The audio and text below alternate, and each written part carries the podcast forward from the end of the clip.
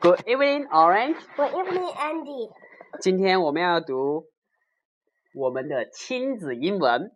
我们学习七个场景：起床啦，It's time to get up；换衣服啦，Take off your pajamas；打招呼啦，How are you？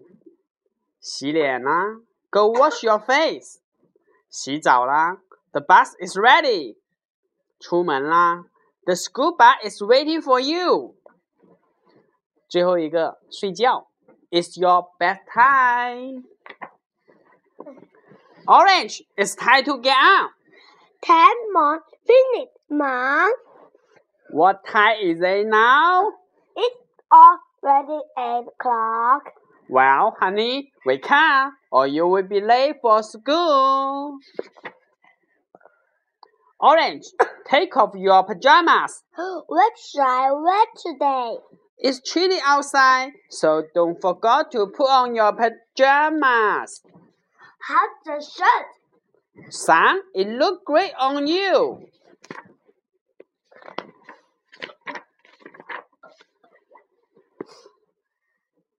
Good. Me too. Good morning. Good morning, Mom. Good morning, City. You finally got up.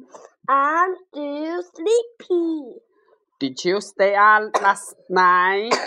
No, I couldn't fall asleep last last- night. Alright, it's time to eat breakfast. I am brushing my teeth. Alright, you better hurry. Your bus is coming. Mom, the toothpaste brushed my and Drop uh, dropped on, on my, my shorts. Oh dear. Go get another pen. I will help you change your socks. Be careful. The floor is slippery. Mom, the There there isn't isn't any hot hot water. hot water. Turn on the shower. It's getting cold. Okay, I will check the heater.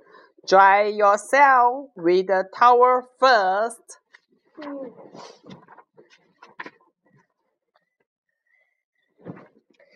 Mom, I'm ready for school. Don't forget to come straight home after school. I know, Mom. Have you got anything? Oh, my jumpers. Mom, can you have candy on me? Orange, you should go to bed now. But But it's it's still early. Don't stay up late. But Daddy, I'm not Sleepy. sleepy. Well, honey, turn off the light, lie down and go to sleep.